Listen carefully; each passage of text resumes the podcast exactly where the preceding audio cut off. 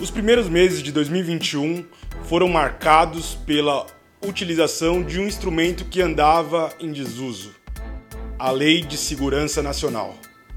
Esse entulho da ditadura militar foi resgatado não apenas pelo presidente da República, de quem se esperaria, mas também por outros poderes, na tentativa de silenciar, intimidar e censurar influenciadores e pessoas comuns.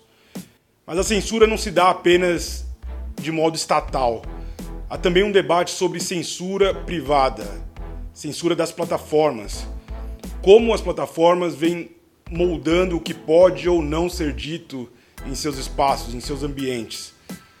Como as plataformas vêm discutindo noção do que lideranças podem ou não se expressar lá dentro, reduzindo o alcance de conteúdo, suspendendo contas, ou ainda por que alguns discursos, como o discurso de ódio, correm mais soltos e livremente por essas plataformas do que outras expressões do pensamento.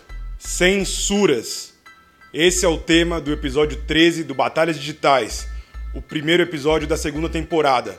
A gente debate com Bruna Martins dos Santos, coordenadora de incidência do Data Privacy Brasil, e com Francisco Brito Cruz, diretor do Internet Lab. Eu sou o jornalista Enio Lourenço, da Coalizão Direitos na Rede, e esse é o Batalhas Digitais, segunda temporada, que já começou. Vem com a gente.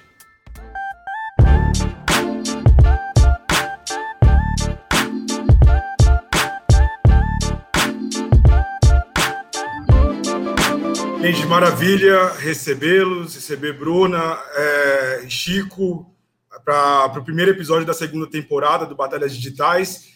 E ótimo falar de liberdade de expressão, mas o tema é, acaba sendo norteado por algo que a gente não gosta tanto, né? Que é o debate sobre censura, sobre censura nas redes.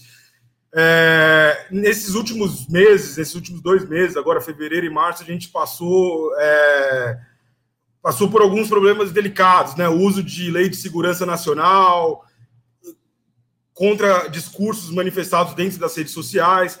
E a gente vive, digamos, um, um embrólio ali, né? No que pode ser dito, o que não pode ser dito, quem tem mais poder, se é a plataforma, se é o Estado. Então, Chico, eu começo com você aqui nosso debate sobre o caso Felipe Neto, né? Que foi o mais emblemático aí, que teve uma notícia crime contra ele, né? Movida pelo Carlos Bolsonaro, vereador, filho do presidente é, baseada na Lei de Segurança Nacional. Isso por é, Felipe Neto ter chamado Bolsonaro de genocida, né? Que depois se tornou uma hashtag muito popular aí no final de, de março. E a base desse, dessa notícia crime seria é, porque em determinado trecho da lei se diz que não se pode caluniar ou difamar o presidente da República e outras autoridades, né? Ou ameaçar outras autoridades. A investigação foi suspensa é, mas criou um alerta né, para o uso desse instrumento ter sido recorrente contra opositores. Então, é, eu quero saber assim, qual que é a sua avaliação desse caso, cara, e seja bem-vindo. Obrigado. Valeu, Enio, pelo convite. Vamos conversar, então, sobre, sobre esse assunto, é, que acho que é super importante, né? É, talvez valha a pena dar um ou dois passos para trás e pensar um pouco sobre a, essa ideia de uma lei de segurança nacional. Para que, que ela serviria? Né? É, qual é a ideia de ter um negócio desse? É, teoricamente, ela serve para resguardar é, a estabilidade do regime das instituições, vamos dizer assim. Então, ela é uma camada a mais para além do Código Penal, né, que serviria para esse fim.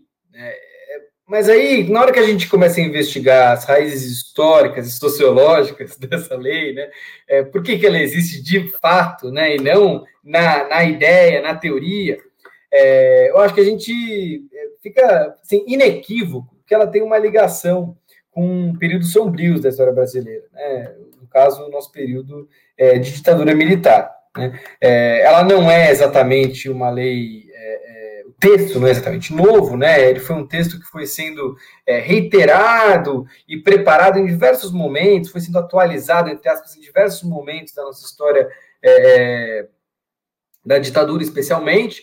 É, e a, o texto que a gente tem hoje é da década de 80. Né? Então, era uma lei aprovada durante a ditadura, na década de 80, e que, na nossa transição democrática, ou seja, na, no nosso processo de sair da ditadura, de eleger um governo através de eleições diretas, é, finalmente também ter o processo de uma nova Constituição, nesse processo, essa lei não foi revogada. Isso é, acho que é o, o principal ponto. Né? Ela não foi é, é, reavaliada pelo Congresso Nacional. E aí a gente teve a nova Constituição. o que, que aconteceu? A gente nunca, é, é, é, do ponto de vista do debate dos direitos fundamentais, revisitou e, e discutiu o que, que, deveria ser, o que poderia ser uma lei de segurança nacional em tempos democráticos. O que aconteceu, é, isso acho que é um problema, né? acho que é uma dívida, de certa forma, que a gente tem que lidar agora, é que, é, aos poucos, ela foi sendo utilizada por governos na, na, época democrática, ela foi utilizada por governos depois de 88, e ela foi sendo legitimada por esses governos e por esses tribunais. Mas como é era uma utilização muito esparsa, muito é, é, um casinho aqui, um casinho ali, nada com muita, uma projeção muito continuada, vamos dizer assim, no debate público, Nunca é, é, é, aconteceu um momento que o Congresso foi e discutiu, ah, vamos revisitar ou vamos revogar, ou nunca a gente teve um momento que o, Super, o Supremo Tribunal Federal, o STF, é, se debruçou também a respeito dos seus riscos e problemas, apesar do Supremo já ter é, aplicado essa lei antes, durante o nosso período democrático. Né? Não é que o Supremo nunca se pronunciou a respeito. Então, a gente chega em 2021 com uma lei de, vamos dizer, quatro décadas atrás, que foi criada em um outro período, em um outro momento, mas que é, é, acaba sendo utilizada justamente num, num período de crise institucional, de crise política entre os poderes novamente, né? É, que é o período que a gente está vivendo. Não só um período de polarização política muito grande, mas um período de erosão das instituições democráticas. Não é à toa, por exemplo, que o Supremo Tribunal Federal é, fez a, a, muito criticada ação de fazer um inquérito para apurar atos é, é, antidemocráticos ou é, fake news. Né? É, um, um, inquérito, vale dizer, que gera muita polêmica por concentrar no Supremo a posição de vítima, investigador e juiz ao mesmo tempo. Mas não é à toa que, isso, que, que esse inquérito veio agora, é que esse inquérito, vale dizer, aplicou a Lei de Segurança Nacional várias vezes. Né? É, porque ela serve para esses momentos, ela deveria servir para esses momentos. Agora, quando a gente olha para o caso do, do, influenciador Felipe Neto, ou quando a gente olha para casos parecidos como esse, a gente começa a perceber é, que a lei traz muitos riscos para a liberdade de expressão. Né? E, e, vale dizer que esses riscos eles não estão só ligados ao fato de que a lei foi produzida em um período nem tão democrático, para se dizer o mínimo, é, e que ela permite interpretações super genéricas para controlar discursos, né, especialmente discursos em relação a autoridades. Mas tem outros é, é, é, pontos que ela traz risco. Acho que talvez um dos riscos mais é, é, importantes quando a gente olha para a internet é que ela foi feita no momento que a crítica a algum governante, a alguma instituição, ela dificilmente era, era veiculada nacionalmente se não fosse pela TV, pelo rádio. Né? Então, as hipóteses que, que você aplicava essa lei, é claro, elas eram dirigidas é, é, pelo Estado e pela, pela persecução do Estado, especialmente persecução política que o Estado fazia, mas ela tinha uma, uma dimensão é, é que estava olhando para esses casos, vamos dizer, é, é, especiais, né? Não era todo o discurso que estava na esfera pública, não era todo o discurso que era acessível pelo presidente da República, né? por exemplo. Agora é, qualquer pessoa que posta na rede social é, está a poucos cliques de distância de uma autoridade acessar esse discurso e saber que ele existe. Né? Então, isso cria é, é uma superfície de contato em potencial, vamos dizer assim, para a aplicação dessa lei, que não estava é, presente na hora que ela foi pensada lá atrás. Né? Para você achar o que uma pessoa estava falando era muito mais difícil. Então, a gente tem, um, um, vamos dizer, uma defasagem da lei, porque certamente ela tem problemas de compatibilidade com a nossa Constituição. Né? Não é só porque você critica um presidente da República que você tem que ser preso ou porque você representa uma ameaça à, à segurança nacional. Isso não necessariamente é compatível com o que diz a Constituição Federal. É, isso de um lado, e por outro lado, o que você disse é acessível para qualquer pessoa a qualquer momento. Então, é, você, é, qualquer, qualquer pessoa pode ser, vamos dizer, é, é, é, perseguido, então, com base nessa lei, só porque criticou o presidente? Qualquer pessoa, independentemente de quem seja essa pessoa, independentemente de que risco de fato essa pessoa representa para as instituições democráticas, só porque ela disse alguma coisa na internet, né? Então a gente tem aí é, um embrólio muito grande mesmo, é, Enio, acho que é bom chamar assim, é, porque a gente vai ter que reavaliar essa lei nesse momento. E aí fica, é, talvez, duas reflexões para eu encerrar minha resposta para você. A primeira é: será que essa lei é, merece ser é, julgada pelo Supremo como não recepcionada pela Constituição, seja no todo ou seja em parte? Isso é meio parece técnico, mas o que, que eu quero dizer com isso? A gente, uma lei que veio antes da Constituição, ela não é inconstitucional, né? Ela é não recepcionada, que significa que a Constituição veio e de certa forma ela, ela é, fez com que ela, essa lei deixasse de valer, né? Porque ela não é compatível com a nossa ordem constitucional. É um pouco isso que a gente está discutindo. Será que o Supremo precisa julgar essa lei dessa forma? A gente tem algumas ações no Supremo que estão é, em jogo, é, são ADPFs, né, de vários partidos políticos diferentes, é, que debatem pontos específicos da lei, mas eu acho que preocupa em especial os pontos que têm a ver com liberdade de expressão. Então, com a expressão é, é, dos cidadãos a respeito dos governantes. E outro lado, é, que acho que é toda uma agenda para conversar, o que, que, o Congresso tem a ver com isso? Né? Porque o Congresso Nacional ele deixou essa lei valer durante todo esse tempo, ele nunca se preocupou em rediscutir essa lei. E o que muitos juristas estão falando, eu acho que a gente pode ter um debate sério e, ama amadurecido nos próximos meses sobre isso, porque não é um debate para se resolver de uma hora para outra, é que tipo de é, é, lei a gente gostaria de ter que resolvesse problemas de uma lei de segurança nacional, mas que também resolvesse problemas do ponto de vista da estabilidade da democracia, né? Que tipo de lei que a gente pode pensar, ou que tipo de solução legislativa que a gente pode pensar para proteger não só as instituições, mas as instituições democráticas, né? O voto democrático, as eleições democráticas, os direitos das pessoas. É, é, a gente tem aí vários exemplos de países que fizeram essa transição democrática e cuidaram disso Talvez o grande problema é que a gente não cuidou disso. E aí, agora, com a internet ainda, a gente está tendo que cuidar disso com várias camadas de problemas diferentes que a gente não esperava, que a gente é, é, que estavam lá na fatura e que a, e a, a, fatura acabou chegando, vamos dizer assim. É, rapaz, a gente deixou de cuidar muita coisa nessa transição, né? Antes fosse a gente estar tá discutindo apenas a, as questões das liberdades da liberdade de expressão, enfim, mas tem muito chão, né? E, e vamos parar por aqui, senão eu vou me extrapolar. Bruno, eu quero, eu quero complementar aqui, ainda nesse exemplo prático da, da Lei de Segurança Nacional, o Chico trouxe boas reflexões. Eu acho que, e vocês que são aí da área do direito já estão se debruçando sobre, né? Eu vou trazer outro exemplo, Bruno, que é o caso concreto também do humorista, entre aspas, Danilo Gentili, né? Que postou, ele postou no Twitter em, no final de fevereiro algo mais ou menos que dizia que incitava-se a população a entrar na Câmara e socar os deputados, né, que estavam discutindo a tal PEC da imunidade parlamentar. Algumas semanas depois, é, o deputado Luiz Tibé, do Avante de Minas Gerais, com a anuência de outros líderes parlamentares e do próprio presidente Arthur Lira, ele entrou com um processo no STF com um desejo de estabelecer um enquadramento semelhante ao que aconteceu com o deputado Daniel Silveira, né, que foi, é, que foi preso né, postar um vídeo no YouTube é, atacando os ministros do Supremo.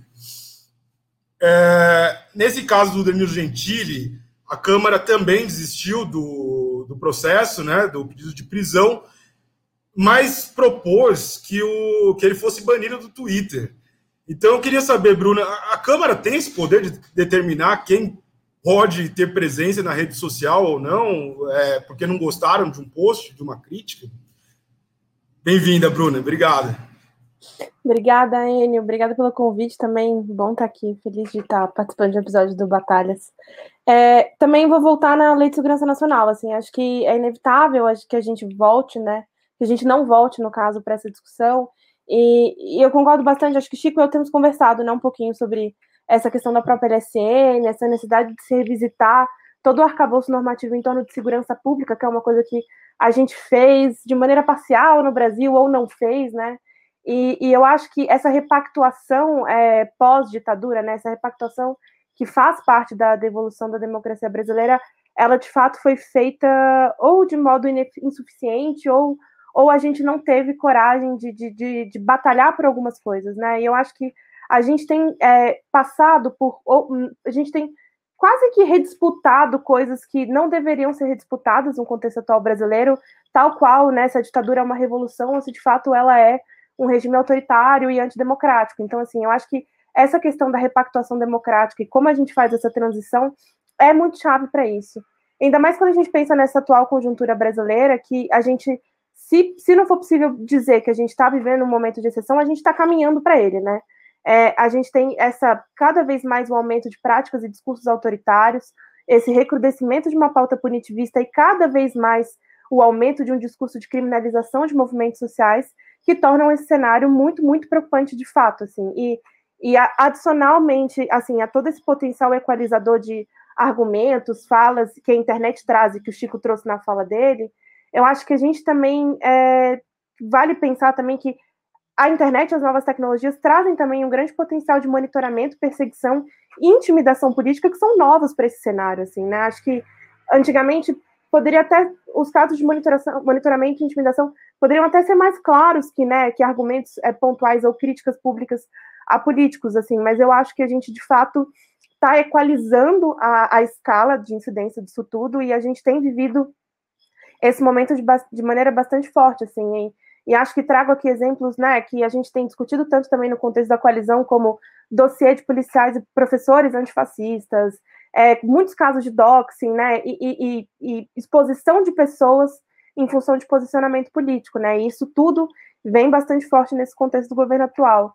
Eu acho que, de uma maneira geral, um argumento que traz, que ajuda a reforçar essa hipótese, é esse emprego, crescente emprego da Lei de Segurança Nacional pelo governo ou por agentes políticos contra oponentes ou cidadãos comuns, assim, e, e com um intuito único que é restringir a liberdade de expressão. Não dá para não dá para dizer que tem mais do que isso, né? Acho que talvez o objetivo principal seja esse, da restrição de liberdade de expressão.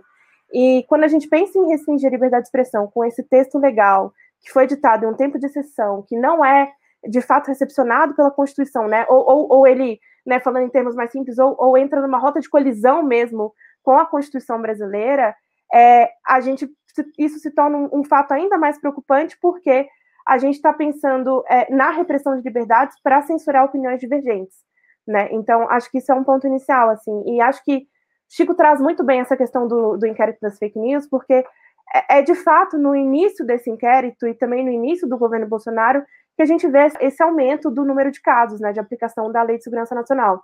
Acho que desde o início do governo Bolsonaro, desde 2019, são 85 novos casos de aplicação da lei, incluindo o caso do Felipe Neto e do Danilo Gentili. E, e, e isso, assim, né, é, é, são números que nunca, nunca foram tão vistos, ou talvez essa lei nunca tenha estado tão em evidência no cenário brasileiro, né, e acho que o caso, e, já pulando para o caso do Danilo, acho que o caso do Danilo Gentili ele muito se assemelha a algumas das teses que vêm sendo compartilhadas nesse texto do no inquérito das fake news. Então, a gente está falando aqui de ditos ataques às instituições democráticas ou à própria democracia.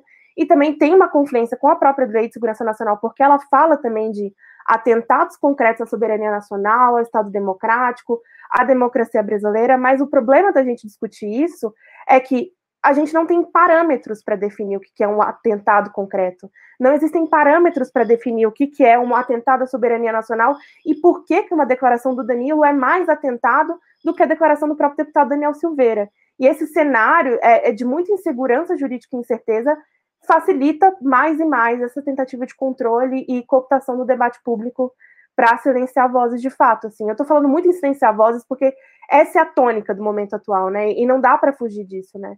Então, e, e aí, para também fechar um pouco isso, acho que esse pensamento autoritário que está muito recorrente no Brasil atualmente, ele permite não só uma adulteração ou, ou, uma elasticidade na aplicação da Lei de Segurança Nacional, como que acontece no caso do Felipe Neto, mas também ele, ele passa a permitir que essa seja uma aplicação em uma escala muito maior para manifestações de opinião que são comuns e banais, e com essa tentativa de causar esse efeito, né, esse chilling effect na, na liberdade de expressão.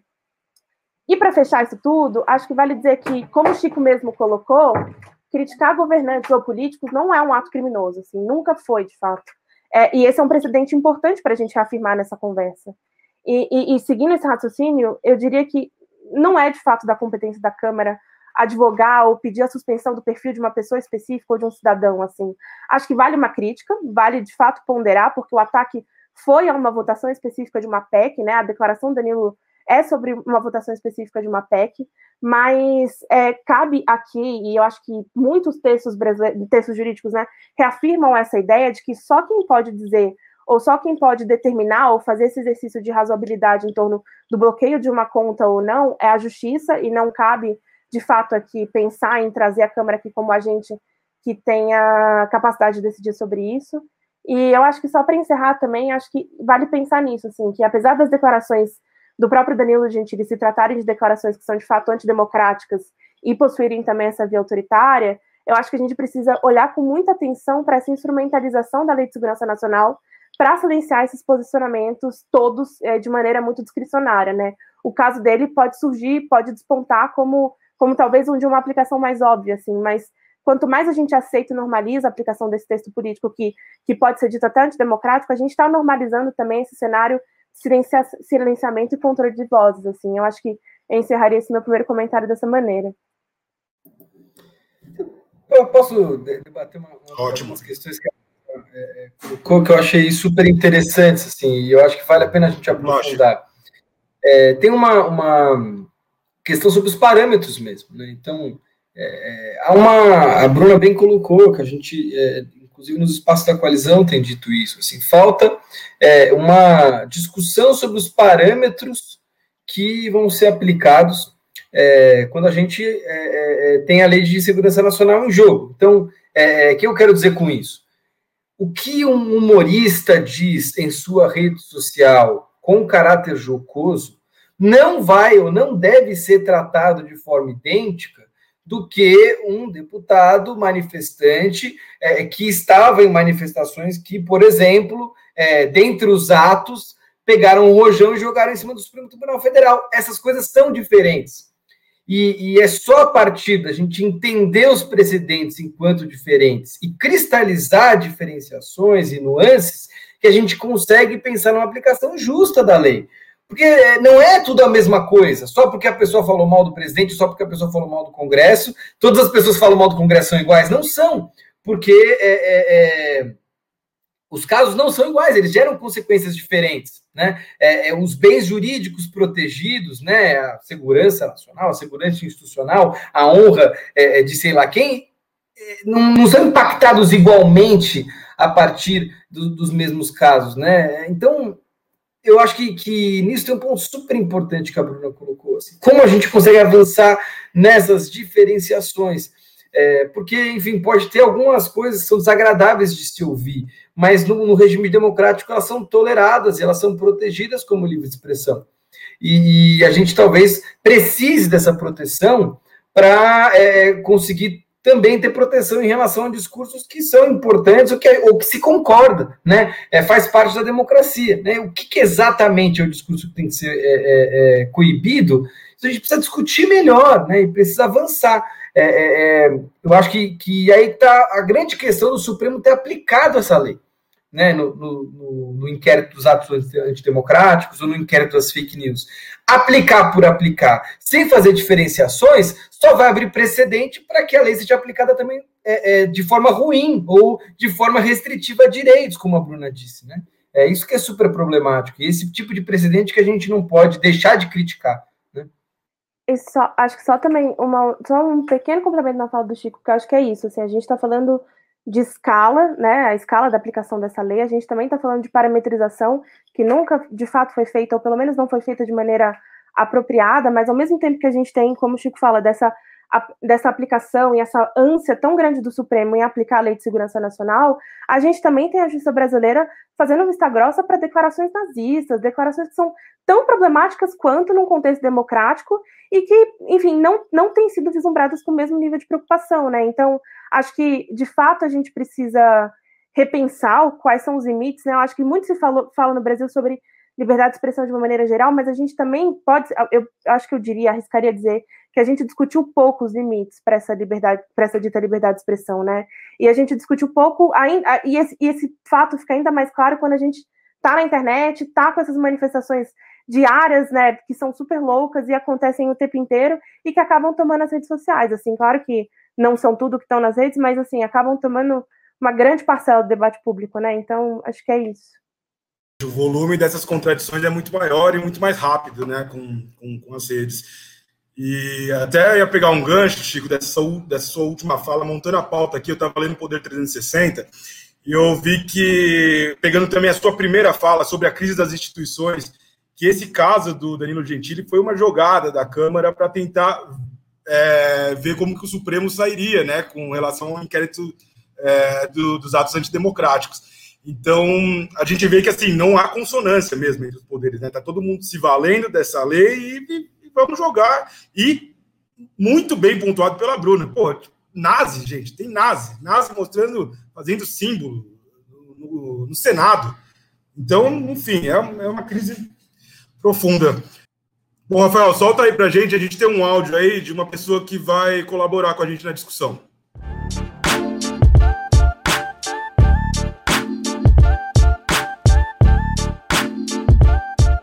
Olá, ouvintes do podcast Batalhas Digitais. Eu sou Natália Bonavides, deputada federal pelo PT do Rio Grande do Norte. O governo Bolsonaro nunca escondeu sua inspiração autoritária. Durante as eleições, ele dizia que queria metralhar a oposição. Em todas as oportunidades que teve, ele sempre elogiou a ditadura que perseguiu a oposição e, pois bem, nós estamos assistindo à execução dessa agenda autoritária. E o ministro André Mendonça tem cumprido esse papel de capanga de um governo autoritário que tem como uma de suas metas, anunciada na campanha, inclusive, perseguir a oposição. André Mendonça e o governo Bolsonaro estão fazendo uso de uma estratégia típica dos porões da ditadura. Eles querem intimidar qualquer um que faça crítica ao governo, querem cercear o direito à crítica. E como decidiram trabalhar a favor do vírus, como decidiram que é melhor deixar o povo morrer e sabem qual é o custo político disso, eles querem dissuadir as pessoas a chamarem essa conduta criminosa de condução do governo no combate à pandemia pelo nome que tem, que é genocídio. Então, eles estão executando essa estratégia com a ação que é típica de governos autoritários, né? abrindo investigações sobre crimes inexistentes. E eles fazem isso porque sabem que a simples abertura de um inquérito já traz um transtorno grave na vida das pessoas. Por vezes elas precisam gastar recursos contratando advogados, por exemplo, ou mesmo ficam com medo da punição. Muitas vezes isso tem repercussão na vida profissional. Então, a simples abertura do inquérito já cumpre o objetivo dessa estratégia autoritária. A punição é quase acessória, se vier. Mas o que eles querem é dar trabalho aos opositores do governo, obrigar a gastar energia em se, em se defender de uma investigação e intimidar quem está assistindo a isso acontecer e que vai pensar duas vezes antes de se manifestar. Então, esse recurso, né, o recurso a esse tipo de, de tática é muito danoso à democracia. Né? Usar o poder de punição do Estado para perseguir opositores é uma conduta que é típica de ditaduras. E é por isso que essa conduta de abrir procedimento investigativo para perseguir pessoas é um crime previsto na lei de abuso de autoridade. Não é uma conduta inofensiva ou, ou uma violação meramente administrativa. É quando se determina a abertura do inquérito contra quem faz o exercício do direito à crítica, o André Mendonça está cometendo crime, está participando dessa delinquência quanto mais do governo Bolsonaro. Vejam a gravidade da coisa. O ministro determinou a abertura de investigação contra alguém que fez um outdoor dizendo que o presidente não vale um pequi roído. Nem precisando aqui me deter muito na defesa da veracidade dessa expressão, afinal, a semente do pequi pelo menos serve para dar vida a um vegetal, enquanto a gestão calamitosa da pandemia feita pelo presidente gera somente morte. O que é importante de se perguntar é: o direito de ter e de divulgar uma opinião crítica ao presidente não está protegido pela liberdade de expressão? E essa conduta é ainda pior se levarmos em consideração que está sendo praticada por um ministro que é cotado para ocupar uma vaga no STF. Né? Um ministro que tem uma sombra que esconde a conduta de, enquanto ocupante de um cargo no Poder Executivo, atuar para suplantar uma liberdade que é prevista na Constituição e faz isso ah, por meio da abertura de inquéritos.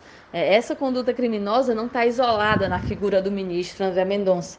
Em uma atitude muito parecida, A CGU, a Controladoria Geral da União, foi usada para intimidar professores da Universidade Federal de Pelotas que fizeram críticas ao governo Bolsonaro e que por isso tiveram que assinar um termo de ajustamento de conduta. Então, o governo Bolsonaro tem feito esse uso estratégico de investigações para perseguir opositores com outros dispositivos também, não apenas com a Lei de Segurança Nacional. Mas o fato é que a persistência desse entulho autoritário, que é a Lei de Segurança Nacional, né, desse fóssil jurídico, deixa ainda mais fácil a adoção de medidas autoritárias. Isso porque a Lei de Segurança Nacional foi editada pela ditadura para cumprir exatamente essas funções: perseguir adversários políticos, desencorajar críticas ao governo, enfim, calar a democracia. E esse autoritarismo precisa ter uma resposta dura do Poder Legislativo o, o, governo que pratica genocídio, que implode a democracia, não pode completar o seu mandato. Então é urgente que, para além do debate de uma nova lei é, que extinga a lei de segurança nacional e que trate da proteção do Estado democrático de direito, é urgente que Bolsonaro seja punido pelos crimes de responsabilidade que são cometidos. É, o legislativo precisa dar andamento ao impeachment desse governo. Será muito danoso à vida do nosso povo, à nossa democracia, ter um genocida autoritário no comando do governo até dezembro de 2022. Mas vamos tentar ampliar é, para o debate dentro das redes mesmo, gente, nas plataformas mesmo. Ano passado a gente teve um fenômeno interessante, né, que foram as plataformas tentando moderar alguns discursos de lideranças políticas. Então, Chico, eu retomo com você também. É, muito dessa, dessas tentativas de moderação se deram é, com relação a, a, tweets ou a posts no, no, Facebook, no Instagram, de lideranças que se, se mostraram negacionistas, né, que foram contra, é, é contra a ciência durante o ano 1 da pandemia. Né? E, mas teve um outro caso que foi mais emblemático, né, que é o caso Trump, né, que tinha também essas nuances do, do, do negacionismo, mas teve aquele caso específico dele ter incitado manifestantes a, a insurgirem contra o Capitólio, né? Não aceitando a derrota para o Biden e tal. E esse, inclusive, é um dos casos, dos primeiros casos a ser analisado pelo Comitê de Supervisão do Facebook, que eu vi que vocês do Internet Lab chegaram a enviar uma contribuição. Então, é, eu queria que você contasse para a gente é, qual que é o sentido dessa contribuição, né, um pouco, e analisasse esse caso de modo geral, mesmo no Twitter, de como é, tem funcionado essa política de moderação de conteúdos de, de lideranças políticas. Valeu, Enio. É, de fato, acho que esse é um ponto, vamos dizer, um, um tema adjacente ao debate, né? Que, que tem a ver com como que, que as redes estão contribuindo ou é, tentando é, lidar com essas crises políticas, né? É, é, e ameaças de fato à estabilidade democrática, né? É, como foi o caso do, do, Trump lá, né? A gente teve aí um, um momento que teoricamente era um rito é, é, é, um rito formal, né, que era, era é, que o Senado ali ia, ia, apurar ali os votos do colégio eleitoral e anunciar o, o, o, ganhador da eleição no colégio eleitoral, mas que, enfim, era uma coisa meio pro forma e que foi transformada num, num quase um campo de batalha, né, com aquelas imagens é, muito loucas que a gente viu pela imprensa e pelo, pelas redes. É, olha, o que a gente tentou fazer é, com essa contribuição que a gente enviou ao Conselho de Supervisão do Facebook, que é a tal da Suprema Corte do Facebook, né? Essa, esse órgão que o Facebook criou para revisar suas políticas e tal. Então, o que, que a gente fez? Bom, é, tentar incidir nesse processo, não da perspectiva do caso individual do Trump, né, que a gente, né, um centro de pesquisa baseado no Brasil, é, a gente preferiu ir por um outro caminho, que é sugerir algumas é, questões para a parte de recomendações dessa decisão, porque o Conselho de Supervisão do Facebook ele tem essa, esse duplo papel, né? Ele, ele julga o caso individual, mas ele pode apontar algumas recomendações. A gente quis falar um pouco dessas recomendações, e não só para falar do Facebook, né? mas, mas talvez para sinalizar para as outras plataformas ou para é, é, tentar contribuir nesse debate público a esse respeito. Né? É, o que a gente falou ali? Primeiro, que quando a gente, quando se trata de líderes políticos, não só a gente precisa de considerar, por exemplo, a, a, o interesse público do, do, das postagens que, que, esses líderes políticos é, é, fazem, né? Porque, é claro, é, não, não, é qualquer pessoa falando, né? O presidente do país, aquilo tem um valor de notícia, tem um interesse público sobre aquela fala, né? É, e as redes interferirem naquele perfil, interferirem nessa fala, tem um valor diferente do ponto de vista democrático, né? É, é, muda um pouco o jogo, né? Mas, para além disso, a gente precisa talvez de camadas mais profundas de transparência nesses casos, né? Porque são casos que não é o direito individual de expressão que está em jogo, né? Mas é esse interesse público também. Né? E o que, que seria isso? Seria, por exemplo, a gente saber é, qual o histórico de decisão de uma decisão de suspensão, né? não, não exatamente saber qual foi o caso que foi o estopim da suspensão, mas teve outros casos que influenciaram também essa decisão de suspender, que é uma decisão tão grave. Né? E mais do que isso, Será que não vale a pena as redes terem a priori um protocolo para tratar desses assuntos, para tratar de líderes políticos? Né? É, porque tem aí na, na, época da eleição um ponto crucial, que é as redes têm um papel de garantir é, é, é igualdade de condições entre os candidatos. Né? Então, elas precisam se comprometer é, de forma prévia a como que elas vão interferir nesse jogo para que elas não sejam utilizadas como instrumentos de um candidato contra o outro. Porque acho que esse é o grande, um dos grandes medos desse debate, é a gente ter o poder privado interferindo nas democracias sem nenhum tipo de compromisso prévio, né? Ou sem nenhum tipo de, de de debate prévio sobre quais são esses limites, né? Então a gente ter, por exemplo, compromisso, esse compromisso, esse protocolo seria super importante. E acho que tem um ponto que é crucial, ele, que a gente também é, é, é, sugeriu, que é as redes precisam ser claras a respeito de qual a sua posição sobre conteúdo que questiona resultados eleitorais. É, porque isso é, coloca é, essa camada, vamos dizer, democrática um pouco na mesa quando a gente discute o caso Trump. Né? O caso Trump não é só um caso de um político que é, incitou a violência, por exemplo. Né? Ou não é um caso só de um político que, por ser político, a gente tem interesse pelo, no, no que ele fala, independente de ser extremo ou não. Tem outra camada, que é a, a fala dele foi justamente nesse momento de transição democrática. É, então, o risco ele tem uma nuance diferente. A gente precisa captar essa nuance diferente. Não é à toa que as, as plataformas hoje têm o que elas chamam de políticas de integridade eleitoral. Por exemplo, elas retiram conteúdo que chama as pessoas para votar em um dia que não é para votar. Né? Elas se comprometem a fazer isso. Por quê? Porque isso aí é um problema para as democracias, né? Você fazer propaganda que o voto é no dia 5 e o voto é no dia 6. Se as pessoas vão lá e perdem o dia ou perdem o prazo, né? É, é, e isso é grave. Agora, não é só a data de votação que garante a integridade eleitoral, né? O respeito aos resultados das urnas também garante o resultado eleitoral. Então a gente precisa saber exatamente é, aqui que as plataformas estão se comprometendo por causa disso. Por quê? Porque uma decisão como essa, no caso Trump, abre um precedente é, ou joga uma sombra em casos no mundo inteiro no mundo inteiro. Como seria no Brasil? Como seria na Argentina? Como seria no México? Como seria em países da África, do Sudeste Asiático? Né? É, a gente precisa é, é, é que, que, esse debate se coloque antes da gente também ter os casos graves colocados ali, né? Para a gente ter bons parâmetros, discutir os parâmetros antes e não ser casuísta. Né? Então, é, é, foi um pouco por aí a nossa contribuição. não é, endossando simplesmente que há um, um, comitê de supervisão, mas utilizando o fato de que há um comitê de supervisão no Facebook para tentar avançar nesse tipo de parâmetro, para tentar é, é, é, fazer esse caldo, vamos dizer, crescer e a gente conseguir, enquanto academia e sociedade civil, é, discutir o que seria mais adequado para o Brasil, o que seria mais adequado para a nossa democracia, né? Beleza, Chico. É, então, Bruno, Vamos pegar também uma outra vertente desse debate sobre liberdade de expressão, como o Chico disse, assim, um outro ponto adjacente, é, sobre discurso de ódio. Muitos desses extremistas é, que, que, se manifestam, os chamados gabinetes do ódio, né, tem tantas nomenclaturas que a gente, que a gente tem observado, é, muitos desses extremistas se arvoram na liberdade de expressão para cometer os mais diversos discursos de ódio. Né? Então, enfim, a própria coalizão tem manifestado né, nas últimas eleições, é, publicou materiais a respeito.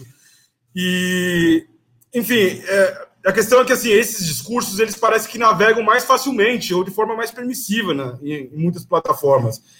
E são assim discursos que vão, enfim, de preconceitos mínimos, mas que geram é, é, consequências na vida real. Né? A gente teve aí casos de deputadas trans do PSOL que foram é, sofreram atentados em São Paulo. Então, eu queria saber, assim, você não acha que a, as plataformas são muito coniventes ainda com esse tipo de discurso? o que pode ser feito também? Obrigada, Enio. É, eu não sei se eu diria que é uma conivência em si, mas talvez uma espécie, uma espécie de vista grossa, uma ausência de medidas concretas para silenciar esses, essas várias vertentes do discurso de ódio online, né? E discurso de ódio que vale frisar também que, além de ser, né, de ser de ódio, é criminoso também em muitas hipóteses. Acho que, de uma maneira geral, vale deixar claro que elas têm aumentado um pouco a incidência desses mecanismos de moderação em posts de uns anos para cá, inclusive com a aplicação de inteligência artificial, mas isso, é, isso tem se mostrado mais efetivo para algumas coisas do que outras. É, e aí eu digo alguns exemplos, assim. Acho que spam, conteúdo terrorista, ou talvez até casos de nudez, que estão mais pacificados, não, só, não somente nos termos de uso, mas também ao longo da existência dessas plataformas, são, podem ser conteúdos que são detectados de maneira mais fácil. Mas quando a gente está falando de discurso de ódio, a gente também está falando de um discurso que é subjetivo e que também pode ser definido de várias maneiras, em várias é, legislações diferentes, e que também pode ser um gargalo para as próprias plataformas, né? E aí a gente tem um, um conflito inicial que é como as legislações locais tendem a definir essas hipóteses de discurso de ódio e como essas hipóteses estão enquadradas nos próprios termos de uso das, das plataformas. É, a gente tem também esses conflitos de, de significados e dissidências, né, em, em, termos do que, do que de fato para a gente pode ser uma coisa e o que para uma plataforma pode ser outra. E, e, de uma maneira geral, assim, acho que elas têm tratado muito de discurso violento, desumanizador, declaração de inferioridade, ou questões que clamam por exclusão e segregação. Mas a gente também está falando de muito mais coisa, né? A gente está falando de raça, etnia, nacionalidade, afiliação religiosa e muitas hipóteses que são ditas é, de fato subjetivas, assim. E aí, quando a gente chega nesse contexto, é, o próprio dito contexto eleitoral também, ou o contexto que a gente tem atualmente da internet, a gente tem de fato a difusão desse discurso de ódio como uma ferramenta silenciadora, como uma ferramenta que é disseminada com o objetivo de calar vozes que são diferentes, calar vozes por meio da transfobia, da homofobia, de crime de racismo, e calar vozes que pessoas acham que não devem existir nessas redes sociais, né? Mas eu acho que também é, não dá para dizer também, no fim do dia, não dá para dizer que há de fato uma conivência, porque a gente também está vivenciando uma espécie de migração de muitas de muitos grupos que são mais extremistas para redes sociais que oferecem menos resistência ao controle do discurso, né? E, e para redes sociais, se não assim, a gente não teria o nascimento de, do Parler ou de um, de um Gab da vida, que são, são espaços onde eles dizem que a liberdade de expressão é, é, é plena, né? Ou, ou, que ela existe sem resistência qualquer, assim. Então, eu diria que, de fato, há uma, uma, uma tentativa de silenciamento e há, talvez, uma, uma falta de medidas concretas das próprias plataformas para tentar controlar esse discurso, mas a gente também está falando de uma questão que é bastante subjetiva e que fala não só de uma interpretação textual também, como uma interpretação legal de leis diferentes que falam sobre coisas diferentes no mundo inteiro, né? E que, em função disso, é, muitas plataformas eventualmente precisam trazer a moderação humana para esse cenário, e é aí que, que eventualmente elas não são eficientes, ou é aí que a gente encontra esses gargalos, assim. E, e aí, só para encerrar também, eu acho que pensando no contexto político brasileiro também, a gente, a gente tem um cenário é, de uma é, bastante demagógico, né? Porque ao mesmo tempo que esses grupos autoritários e extremistas eles advogam por mais liberdade de expressão, tá aí também o próprio discurso do ex-ministro das Relações Exteriores do tecnototalitarismo, né? E usam isso inclusive para criticar as redes sociais. Eles também são os mesmos agentes políticos que estão querendo silenciar por muitos meios, né? As vozes dissidentes. Então, assim, acho que nesse cenário político talvez que a gente esteja vivendo no Brasil, o discurso de ódio pode ser uma das, das estratégias, né? Também, mas uma das estratégias de um, de um grande cenário de silenciamento e restrição de direitos, e que é muito importante a gente identificar e, e, e sempre denunciar por aqui. Acho que é isso. Bom, vamos ver agora qual que é a entidade de luta, o nosso quadro que a gente apresenta as mais de 40 organizações que fazem parte da coalizão Direitos na Rede. Solta pra gente, Rafael, por favor.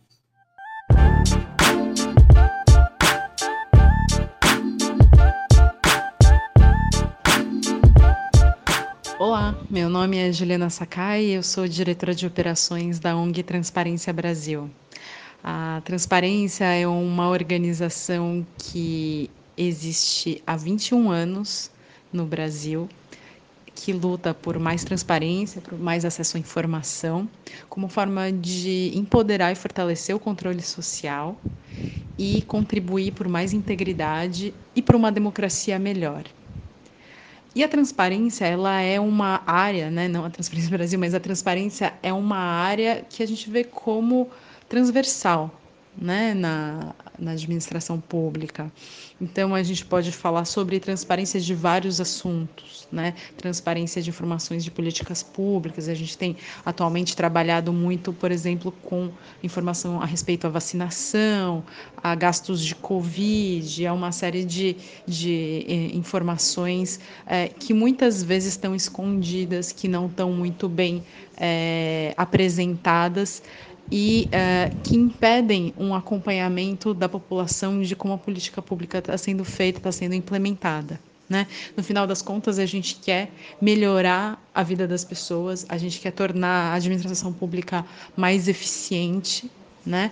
É, e a informação é um, um ponto principal disso, é um ponto chave disso. Né?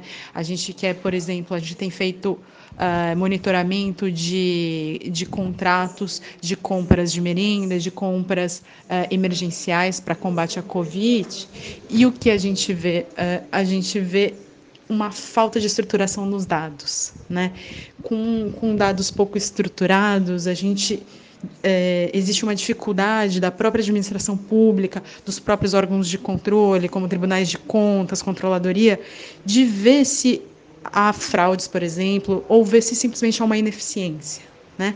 Então, a gente luta muito uh, para que haja uh, uma melhor estruturação da informação, dos dados. A partir disso, a gente consegue automatizar né, análises, fazer análises, é, é, construir até é, robôs e, usar, e desenvolver inteligência artificial para encontrar uh, possíveis fraudes ou, ou, ineficiências. Né?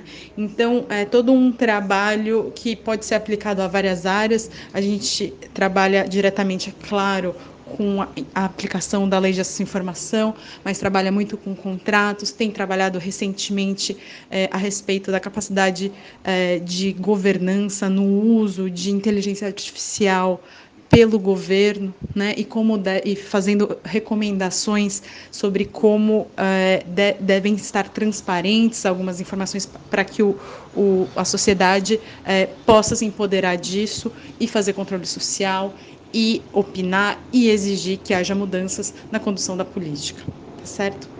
Para quem quiser saber mais, o nosso site é transparência.org.br. Nós estamos também no Facebook, Twitter, Instagram, LinkedIn e pode, podem entrar em contato é, em qualquer um desses canais com a gente, se quiserem conversar um pouco, saber um pouco melhor do que fazemos, propor alguma é, parceria. É isso aí. Um abraço. É, chegamos aos finalmente do Batalhas Digitais. É, tem uma última questão para vocês, então, é, para ambos, né? Eu começo com o Chico, mas já pensa aí, Bruna, também na tua resposta, tá? Liberdade de expressão e plataformas, que no final das contas é o, é o nosso debate aqui nesses 40, 50 minutos de hoje. O que falta para chegar numa relação harmoniosa entre esses dois polos no Brasil? Está faltando legislação federal, está faltando regulamentação do que já tem em termos de, de, de, de legislação, como que a gente pode chegar numa sintonia, é, uma vez que o debate público passa, né? O debate público passa pelos meios privados. Então, Chico, manda lá e obrigado pela sua participação, cara. Eu que agradeço, prazer estar aqui com vocês. Olha, não, não quero passar receita de nada aqui, é, vou, vou, contribuir com algumas, algumas aflições minhas, assim. Eu acho que, é, é, como a maioria dos debates que a gente tem é, no âmbito da, das políticas de internet, é, nada se resolve com um setor só fazendo a própria lição de casa. Todos os setores têm a sua lição de casa para fazer. Né? Então, nesse assunto, não poderia deixar, não, não, não deixaria de ser diferente. Assim, a gente está falando aí de uma lição de casa do setor privado? Com certeza. Como que é, as políticas é, é é, de conteúdo, né, os padrões da comunidade, é, é, são explicados e aplicados. E existe uma equidade na aplicação de país para país. A gente observa nesses, nessa aplicação uma preocupação com os regimes democráticos, com transi as transições eleitorais nos regimes democráticos, por exemplo, e com a garantia da igualdade de chances, da igualdade de condições, ao mesmo tempo que com a garantia de direitos, inclusive do direito de expressão sem ser violentado, né, de uma série de populações. Isso aí é a lição de casa que o, setor privado tem que nos mostrar. É, é, e o papel da sociedade civil, o papel da, da coalizão de direitos na rede, é, por exemplo, é o papel de cobrar mais e mais, né? É, é, é, vamos dizer, fazer esse papel de, de, cobrança dessa lição. Agora, do ponto de vista do setor público, tem muita lição de casa também para fazer. Né? A gente está falando do judiciário e do legislativo, especialmente. No legislativo, acho que tem toda uma discussão sobre, e aí, o que, que a gente colocaria eventualmente no lugar de uma lei de segurança nacional, né? Ou o que a gente faria do ponto de vista de regulamentação de plataformas, né? Que é uma discussão é, que é, a gente teve bastante no passado com o PL das fake news, né? Que foi um assunto super importante, que não deixa de ser importante agora, talvez com um ritmo diferente, mas com a mesma preocupação, né? Porque são questões super importantes. Agora, eu acho que o judiciário, e aí queria terminar falando de, do judiciário em específico. É um, é um campo de discussão que a gente precisa avançar, porque é, é no judiciário que as discussões é, é, e que as interpretações da Lei de Segurança Nacional estão tendo resultado mais imediato, né? É, e aí, quando eu digo judiciário, é o sistema de justiça de uma forma geral, não só o, o, o Supremo, mas também é, os tribunais estaduais, é, inclusive os sistemas, os sistemas de persecução, né? O Ministério Público, as polícias. A gente está falando aí é, é, de uma necessidade de criar parâmetros para a liberdade de expressão, de criar critérios e categorias para a liberdade de expressão que não deixem que os casos sejam tratados com base na conveniência e no casuísmo. Né? A gente sabe que a liberdade de expressão não é absoluta. Nenhum direito na Constituição brasileira é fundamental, é absoluto em relação a outro. Com certeza. Agora, como que, em termos de valores, a gente vai é, é, colocar no concreto essas, é, esses equilíbrios que, né, que a gente estava falando. Um caso de um humorista é diferente de um caso de um deputado. Um caso de um cidadão, um estudante do interior do Brasil que não tem nenhum seguidor é igual ao caso de um influenciador digital. O que, que fazem os casos serem diferentes uns dos outros? Né? O que, que a gente tolera do ponto de vista de uma expressão é, é, crítica a respeito de uma autoridade, qualquer uma vale, qual que não vale. Isso tem que valer para todo mundo. Né? É, e a mesma coisa para as questões de discurso de ódio violência política, as mesmas coisas é, é, é para, do ponto de vista da defesa da honra também, a gente precisa de um direito da liberdade de expressão, ou seja, da organização dessas regras de aplicação, que não são regras tem que estar necessariamente numa lei, Enio, elas podem estar na jurisprudência, elas podem estar na construção que os juristas fazem, a gente não tem muito isso, e vale dizer, tem gente pedindo que isso é, é seja construído no Brasil há muito tempo, não é eu aqui falando é, é que estou inaugurando essa necessidade é, de verdade, tem gente na coalizão, inclusive, que está é, pedindo isso há muito tempo, né? Do, do mesmo jeito que a gente tem talvez uma dívida do ponto de vista de discutir a Lei de Segurança Nacional. Acho que a gente também tem uma dívida para discutir questões de liberdade de expressão que até precedem a internet, mas que se agravam com a internet. Então, é, esse assunto é super atual, ainda bem que a coalizão está falando disso. É, fico muito feliz de estar aqui com vocês é, debatendo, porque é só assim que a gente consegue ir criando esse caldo, né? Para quem sabe, esse ano a gente consiga construir mais desses critérios e mais desses parâmetros. Maravilha, Chico. Legal mesmo. Bruna, contigo. Já agradeço também de antemão. Valeu as suas contribuições. Anda lá, contigo. Obrigada também, Enio, pelo convite. Chico também pelas ótimas intervenções. Acho que gostei dessa conversa, gostei bastante. Mas também passando para a resposta, assim, muito alinhada com muitas coisas que o Chico falou, mas acho que é, num primeiro, né, começando também já pelo judiciário para puxar alguns ganchos dele, eu acho que é, eu acho que o judiciário, de uma maneira geral, ainda nos deve uma interpretação harmonizada do que, que é o marco civil, para começo de conversa, assim, né?